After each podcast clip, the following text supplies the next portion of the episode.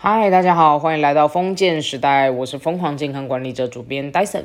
今天这一集的内容呢，我们将继续我们上一集的访谈，就是由我来挖慧君老师的宝啦。MGA 金健康的创业历程究竟是如何？中间到底有多少的辛酸血泪？在这一集的节目里面会如实的呈现。那上一集的内容主要就是拆解刮痧的各类迷思，以及刮痧对我们到底有哪些好处。另外的话，如果自己并没有真的那么了解自己的身体跟情绪方面的觉察，在上一集老师有非常多独到的见解，我真的很建议就是可以听上一集。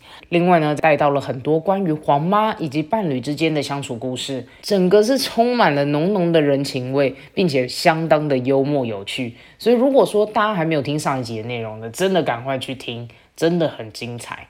那这一集我们就持续开始来听听。老师这样一个坚韧的人是如何开始他的创业，并且站稳脚步？OK，那中间有什么样的辛酸血泪？就让我们开始吧。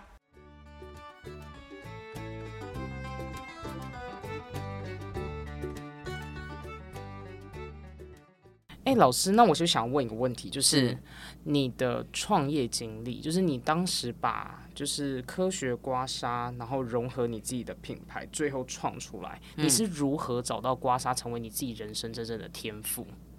诶，一来是没有人做，嗯，然后因为我是物理治疗背景嘛，然后我一直觉得，就是如果人很多的地方就不需要我了，就是我我不是那种从众的人，我反而是，哎，这个地方没有人做，然后应该要被看到，那我就做吧。那刮是黄妈一直在我内心的。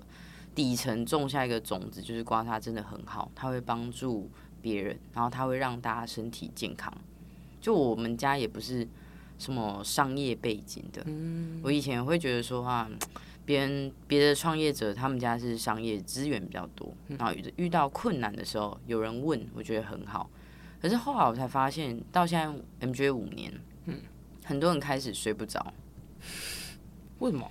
很多创业者他可能一直在追求，今年可能要一千万、两千万，然后两千万两倍、四千、四千、八千、八千再应该要破亿。嗯嗯。就通常两倍、两倍在草创的时候是可以的嘛。嗯。然后后面他就会卡关，然后卡关了之后，他就觉得天啊，我以前怎么可以，我现在为什么不行？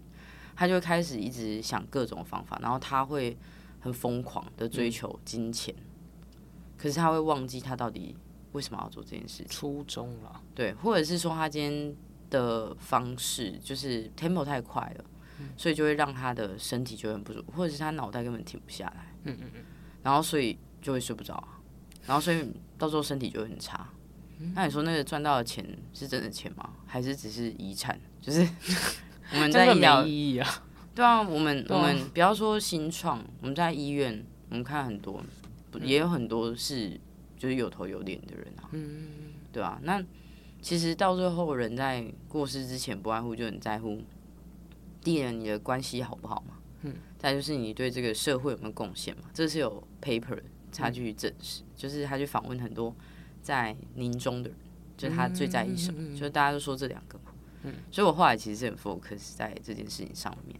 一开始当然新创创业，你要活下来，所以你一定要赚钱，你要去想可以在这个市场上存活下来的商业模式。嗯。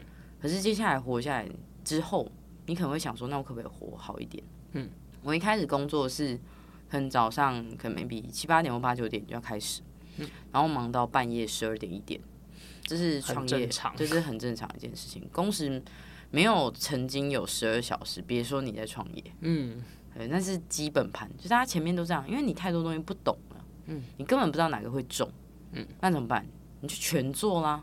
嗯，所以我那个时候我在第一年，我们是二零一八开始嘛，那时候我要刮个案，嗯，然后我有个员工，所以我要养他嘛，我要知道公司是赚钱的，嗯，然后我要同时把制度产生出来，嗯，然后再是公司的营收项目是什么，嗯，然后你要看哎市场是如何，所以你要同时你要行销，然后你要当客服，那当然同事会分担一些，可毕竟他也都不懂嘛，嗯嗯嗯，所以你要带他。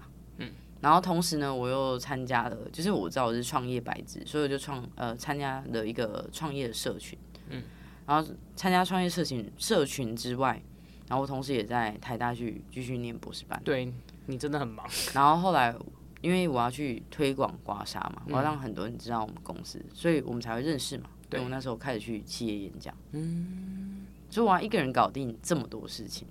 所以你等于算是在初期就有在布局，哎，就是算是说开始创立品牌，然后到后面就开始接企业。创立品牌是最后，我觉得它是属于成功论，嗯，就是历史上会被记起来的，然后是正向，那他就是成功的人，嗯，他就是胜利者。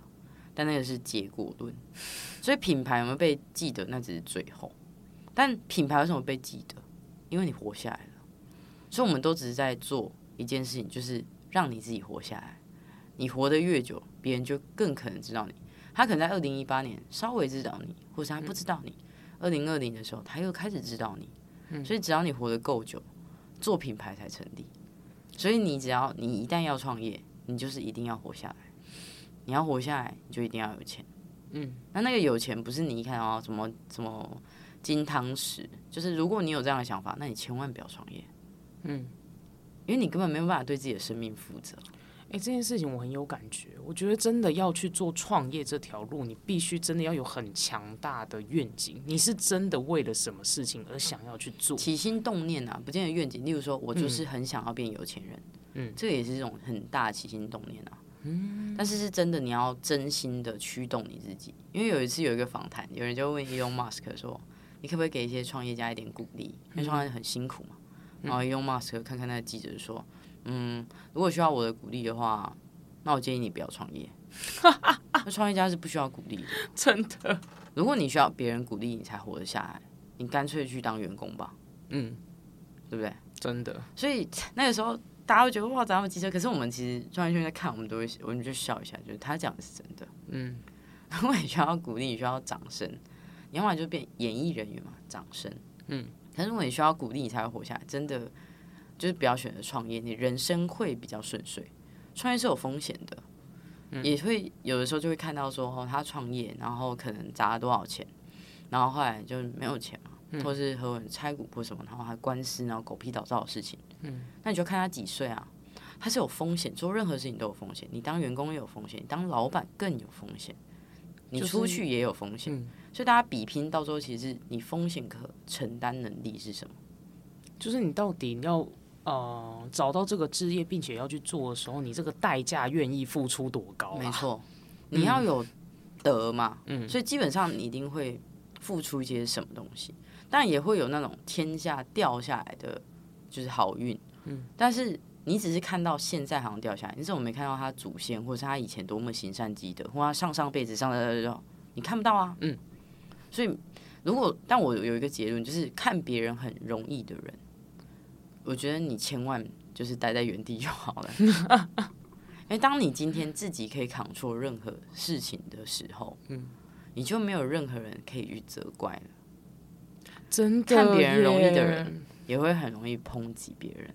嗯，对。然后很多人他是很喜欢，就有些人就是喜欢抱怨然后如果是这样的话，我都会建议大家就远离。然后你要有自己的，嗯，自己的磁场。所以物以类聚嘛，你让你自己是好的人，就会吸引好的人跟你一起。嗯，对。然后如果你自己不对，其实就会很难跳脱那个循环。嗯，哎，那我又很想要问。要呃当下这样子熬的时候，一定是很难的。嗯，这种时候你会怎么样跟自己对话？你在那种种熬不过来，会不会有时候那是连钱都不知道从哪里生出来？那前面都是这样啊，前面都是这样。前面嗯，你大概会有，我自己是呃，我看下来哈，大概会有一年到两年的时间。嗯，你每天都在想钱从哪里来。嗯，高度焦虑，因为你会死嘛，没有钱你会死嘛，所以你每天都在想：天哪，我会不会死？天哪，我会不会死？所以每个创业家都是焦虑的，嗯，每个老板一定都是焦虑的，嗯，公司越大，他其实，呃，很多人他其实是睡不太好的，真的，越来承担的东西越来越多了，对，那就要看他自己调试，因为有的人是获得再多，他都没有办法满足，那个就是每个人的课题啊，哈，所以创业的前期一定都是这样子，嗯。但是我最想放弃，其实是我们疫情之后，不是疫情哦，我们疫情后来反反而爆红，就是我上面有提到嘛，就我们后来高度的浏览。可是，在疫情之后，二零二二年的一开始，我就发我就发现我自己就是很想放弃，因为二零二一年的时候，我用了很多的力气让我自己活下来。从一开始我们我们没有放无薪假，我们拼转型，就是本来是台北店店长，然后后来变成文案写手，类似像这样子。我们是转型，然后活下来。转型痛苦在于你原本的租金那些基本成本哦，固定成本在烧之外，转型一定要花钱，所以在没有钱的时候你还要花钱，超痛。嗯，所以其实走过疫情，我后来看，我发现我说我花钱的胆子变大，我就觉得可以，可以，因为我们毕竟是刮痧，接触到对方身体，可以 touch 到别人的时候，赶快营业，哦，赶快花钱，嗯，哦，这样比较好，比较不会太违反自己的人性，嗯。但是我那时候忙完，就是前面拼转型，然后后来订单就是很多嘛，所以忙了一整波之后，就会好累。嗯，但是同时我发现我也撞到了我当下能力跟我们公司当下的格局的天花板。然后我是那种撞到天花板我会很不舒服的人，就是我看撞到天花板就看到问题了嘛。嗯，可是我已经很累了，我又看到问题，然后我又是那种看到问题我不解决我会觉得很烦的人。嗯，所以我其实整个非常的沮丧，我就会觉得说我要不要把我公司收在二零二一年非常美好的一个画面，就烟火就停留在这一刻吧。因为我就觉得我好像没招了，我觉得我好像不行了，这样。我方便那个坎是那个坎是什么？其实后来回去看，其实就三个字，叫做规模化。因为我们量体变大了，哦，所以其实是我下一个阶段来的，哦，是我下一个阶段，因为我天花板撞到了，OK。可是我根本没有力气去做规模规模化这件事情，因为它对我来讲太难了，嗯。然后我那时候其实就问，呃，问我的配偶，然后问我妈，嗯，然后说，我好想要收掉，然后我妈就跟我讲说，啊，你收掉没关系啊，我也不会怪你啊，哦，我妈就这样，听起来好像很 sweet，对不对？嗯。但我想说，妈，你一块钱都没有付，好不好？你怪我怪什么啊？这这什么回答啊？这样，然后黄妈妈。这位巴桑，你知道吗？你没有出任何一块钱，你到底要怪什么呢？这样，然后心血都是你这样，然后对，然后但是那就是我内心其实很机车嘛，所以，但是他他后面有补一句啊，我妈就说啊，你不要给自己压力太大，就他说没关系，我不会怪你，但是他后面他不知道我，因为那时候他讲完我就醒来，我我就内心机车的回去，我发现很这个垂心丧志，我要不要收起来这样，然后一讲，我想说。哇塞！拜托，你写公沙回的，所以表示你根本没有打算收。我回来到地球表面了，对，就是我本来是吓到，对，就是哎撞到天花板，然后我不不知道怎么办，我慌了。然后他一讲，我就很机车的回来了，这样，嗯，你就入魂，对。然后，但是他又说不要给自己太大压力。如果说别人讲，可能还好，没什么感觉。我妈讲的时候，我其实是很有感觉的，就是我确实就哎，对我我其实也没发生什么事啊，公司也好好的，其实是我给自己太大的压力了。然后后来又花一点时间，就是重新理清当下的课题，然后跟方向是什么，然后再开始寻求资源，然后才一步一步。所以，我们今年为什么出书？然后好像很多人会在呃很多管道上看到我，是因为我们走过了那一个下一个阶段的布局，然后下一个阶段的。彷徨，就从没有，然后到处问人，那也不知道这个人讲的是真的还是假的，嗯，对不对？然后什么东西到底是正确的资讯，你要去分辨嘛。对。然后可能有些顾问如何，这顾问到底真的假的，到底有没有内在？这个很重要，要很会辨识。对。但是也当然要缴一些学费啊，嗯，对吧？你们你没有你没有经历过，你永远都只是在原地，你永远不会有好或不好的标准。所以任何事情真的是你想做就就真的是 just do it，真的耶！就是如果你真的很想要去体验什么东西的时候，你真的只有做了，你才知道后面会怎么样。但不做的时候，你永远没有办法体会生命其实是很美好的哦。我觉得啦，有些人他可能体体验了之后，他会觉得生命很不好。可是就像马云说的啊，就是今天很痛苦，明天很痛苦，但或许后天很美好。可是你必须要撑到后天。嗯，而且真实的情况不见得是在后天，嗯，不是不见得是今年、明年、后年，有时候不知道。而且创业会有死亡之谷嘛，三年，对，对不对？然后五年、七年之类的，就是它都会有各自的阶段的课题，然后以及你到底为什么要创业？然后，呃，你可能一开始有些人是赚钱嘛，如果只是单纯的赚赚钱的话，创业不是最好赚钱的方式。那另外就是，假如说你创业然后有赚到钱，那你要赚到什么时候你才要停下来？因为你把时间投入在创业，那你其他呢？你的家人、你的家人呢？你的健康呢？哎，对了，那你是怎么样在抓这个平衡呢？我就抓我自己觉得开心的啊，我会觉得是平静的，我觉得幸福的，嗯，就这样，嗯。但是我我我自己的目标是我希望跟我另一半可以白头偕老，嗯嗯嗯，这是我人生当中最大想做的事情，就我这辈子最想做做的事情。他当然就是一定要健康，然后小孩也是我们想要的嘛，所以小孩不是生了就没事，你要陪伴他，嗯。所以我现在任何商业模式都会围绕在。我会越来越轻松。哎，那我觉得你真的有在回归家庭哎。有啊，嗯，像我这一波超很惨，但是 但有啊，我现在我现在基本上，除非像这种通告要刮到别人的，要见面要拍摄的，嗯，不然我都没有再离开家哎。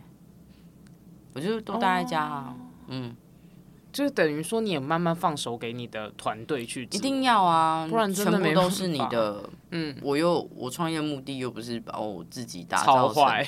对啊，我们只是要推广刮痧。那今天有人他有心可以去扮演，就是例如说，像我们也要内部要讲师嘛，嗯，那他可以去帮你分担这些任任务，嗯，就他可以帮你分担这些任务，也没有不好啊，嗯嗯，所以你就要把舞台给别人，真的。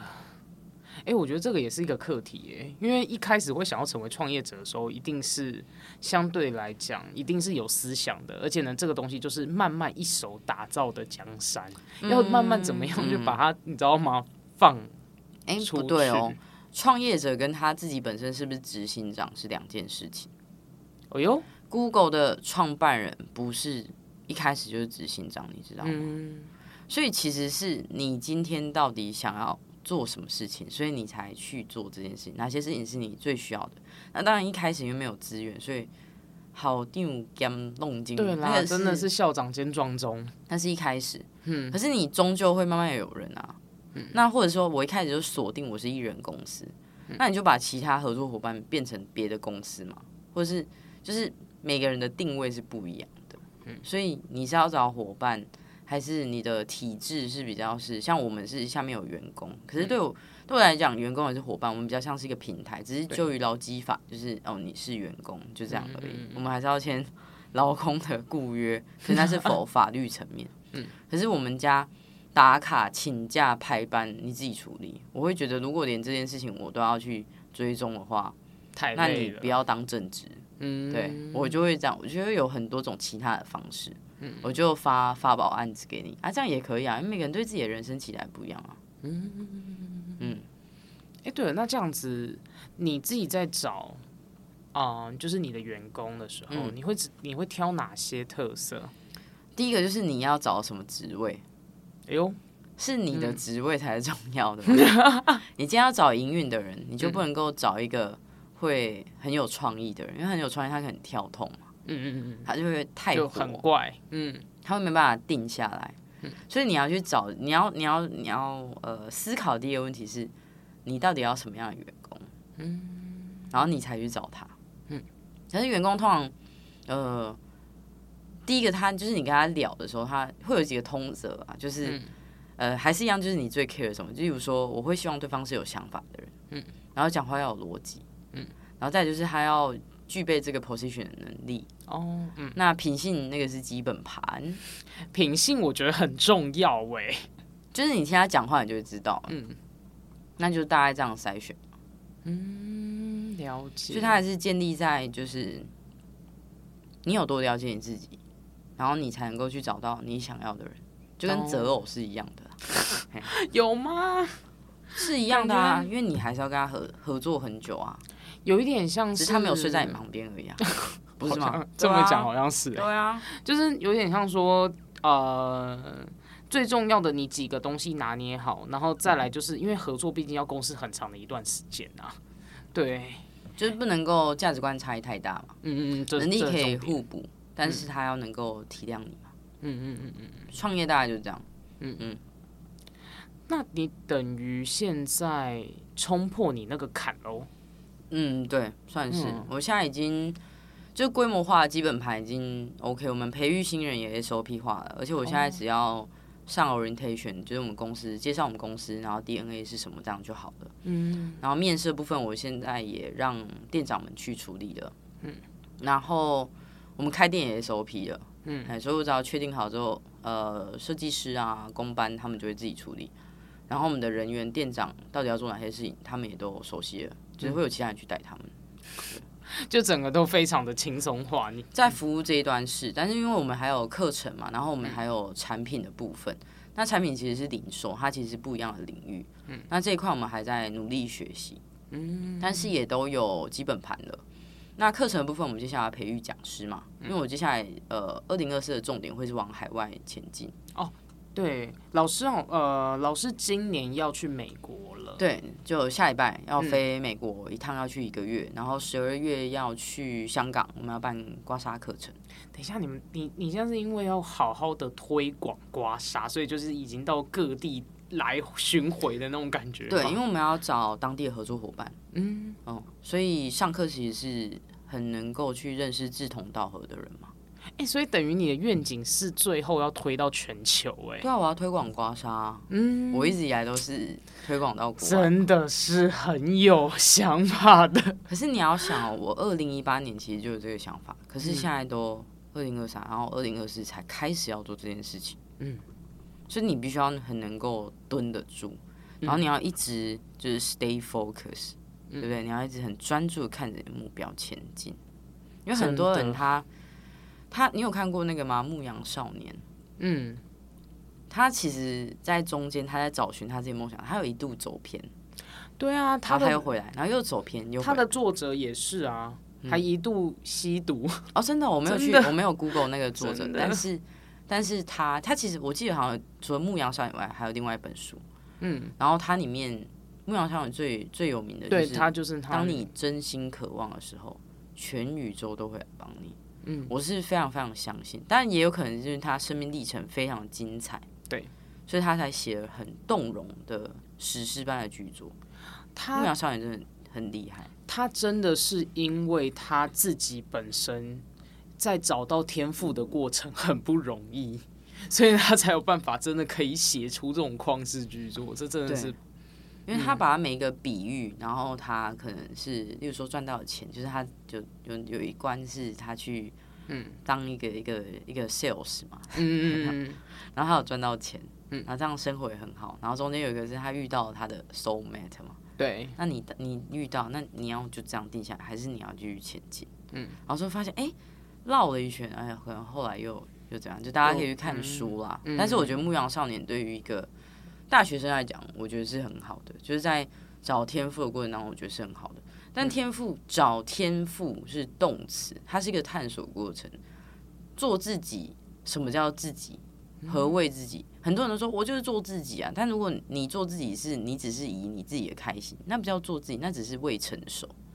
一个真正成熟人，当他在做自己的时候，或者是说他在做任何事情的时候，他不会再想说我是不是在做自己。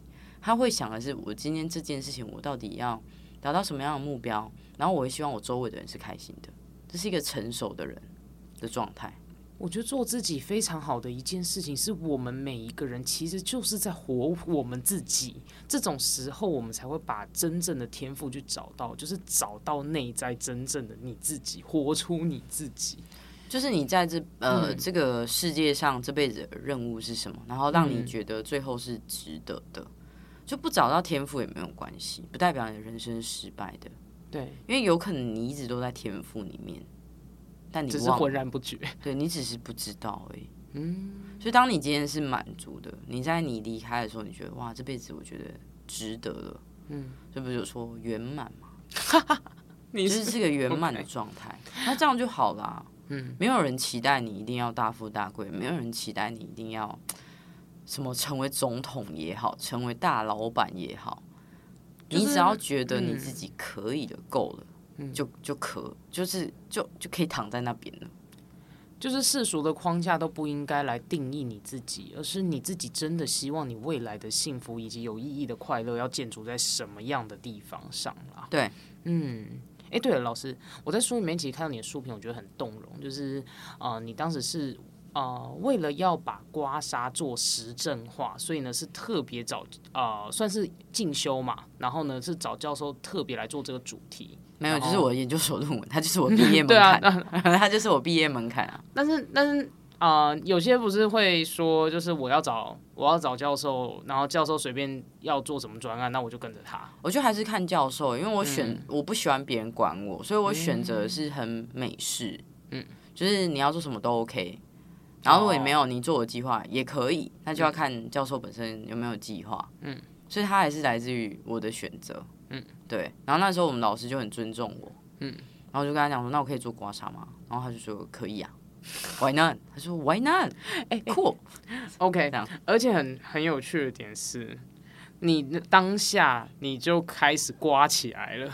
对啊，我就想说，那老师你要被刮看啊？他说 Sure，Why not？他还是很 follow 他自己的想法啊、对吧、然后我就当然就刮他、啊，嗯，对吧，幸好那个时候没有 Me Too，因为我教授是男生，好啦，那还是我对他还是他对，这叫做一个治疗，他一定 他一定会觉得很好笑，这是一个治疗。他就会。这样催我，那种感情还蛮好的，对。我觉得很酷啊，因为他还特就是他真的是一路从你的求学，然后一路看到你创业，然后到现在，然后对我那时候看到他的书评的时候，我也是很感动，就是很感动欸，很很很直白的语言，嗯，然后他也没有讲就是刮痧时间到底什么，他就是讲我这个人，然后他如何看我这一路，因为他也真的是这样，从我硕士的时候，然后看到我现在可能创业了，然后有自己的品牌，然后我结婚了，然后我有小孩，对，我们一直都有联系啊，嗯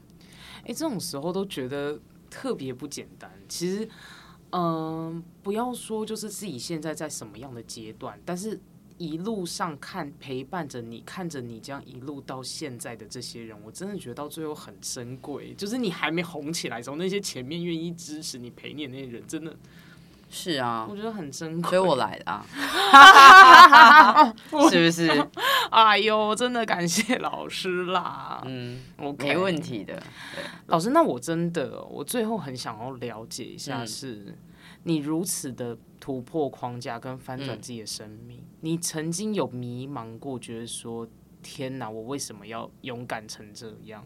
没有哎、那你会觉得说，但如果我在，嗯。就是我刚刚讲那个很沮丧的时候，对。我就会觉得说，就是呃呃，我就是为什么要这么痛苦这样，嗯？然后要不要放弃？可是我后来就是冷静下来，就是睡饱了，然后就冷静一下来，就问我自己说，OK，黄慧君，如果你现在你要把 MG 关掉，那你还活着嘛？所以你还要，你还是要继续有东西吃饭，嗯，那你会想做什么？然后就这样问我自己，然后后来就不到三秒，我想说，靠，我还是要刮痧。然后下一秒就是 还是继续做吧，就继续干下去啊，不然呢？不然你你你只是需要休息。我后来就发现哦，我只是累了，然后现在这个问题太大了，但不是我想放弃，只是因为我累了，就这样。嗯，对，哎、对，那你会有，你会有曾经，就是你因为现在的量也是大的嘛，然后也是在规模化，那一路这样在扩张下来，你有觉得你自己嗯不太敢跨出去的那个时候吗？对啊，我觉得这个是你最强地方哎。你不是是因为我没有框架。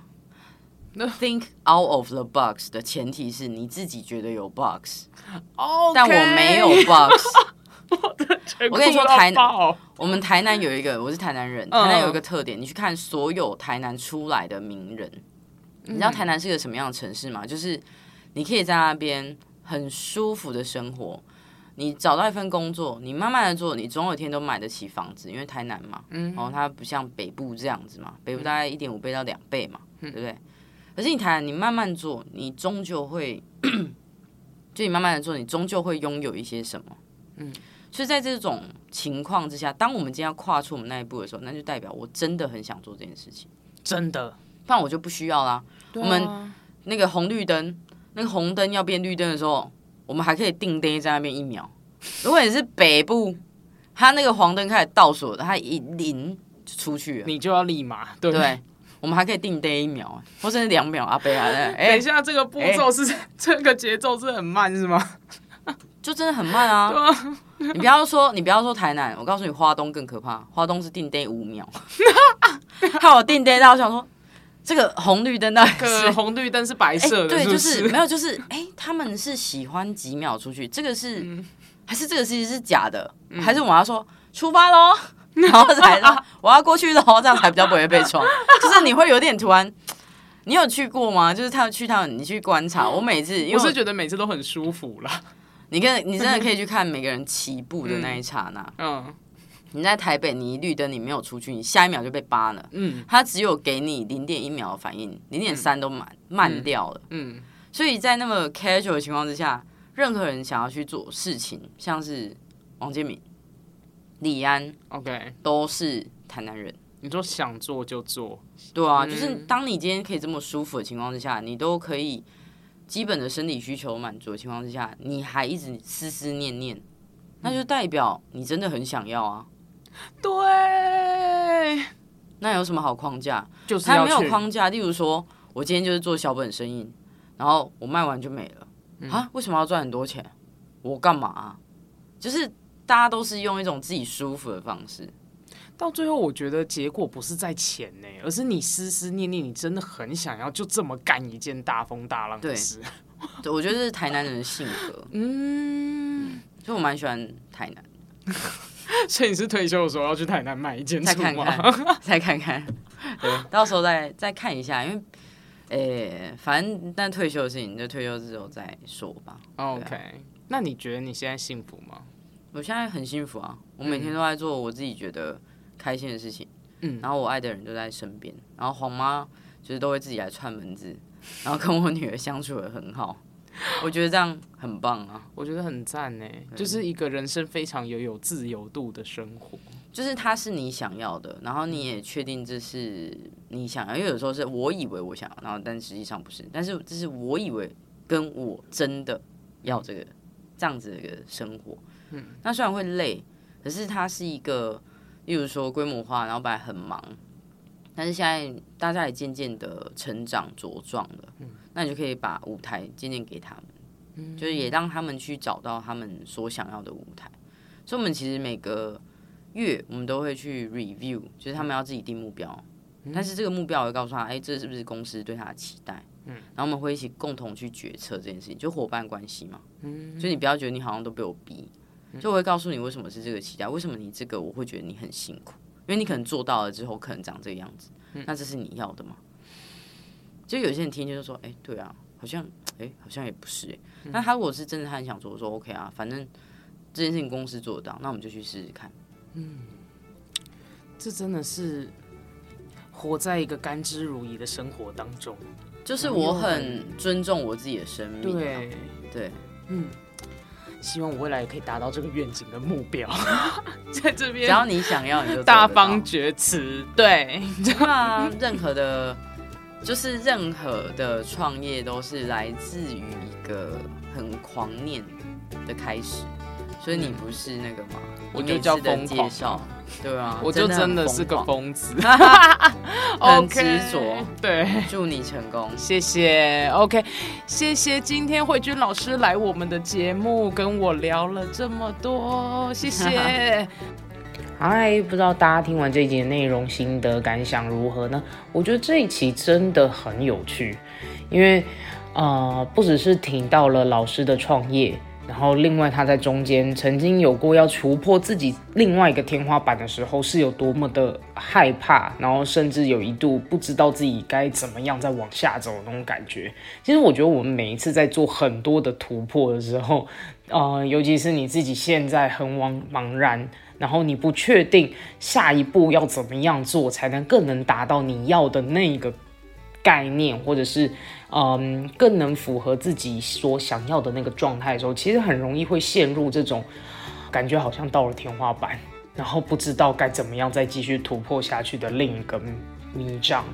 但老师他做了一个很好的示范，他告诉了我们他当时的心境，然后并且呢，他重新的去检视他自己，然后他也跟他的家人们做分享，也让他重新拾起自己真的是很想要这件事情的那种决心。那所以呢，他就开始一步一步一步怎么样去建构属于他自己的那一块。然后不管是找顾问，然后呢去了解、去上课，总之就是要把这件事情慢慢的再重新堆积成一个新的样貌，最后到规模化。另外的话是什么？它没有 box，它没有框架。这件事情让我哇哦，那时候听的时候觉得有点 shock。哇，回答是没有 box。OK，就像是我常常在说的，我觉得我们能不能够去做成一件事情，很大的关键都在于自己有太多的预设立场。跟自己不知道自己做不做得到的那种自我怀疑的心境，一直常常会情绪困扰着自己。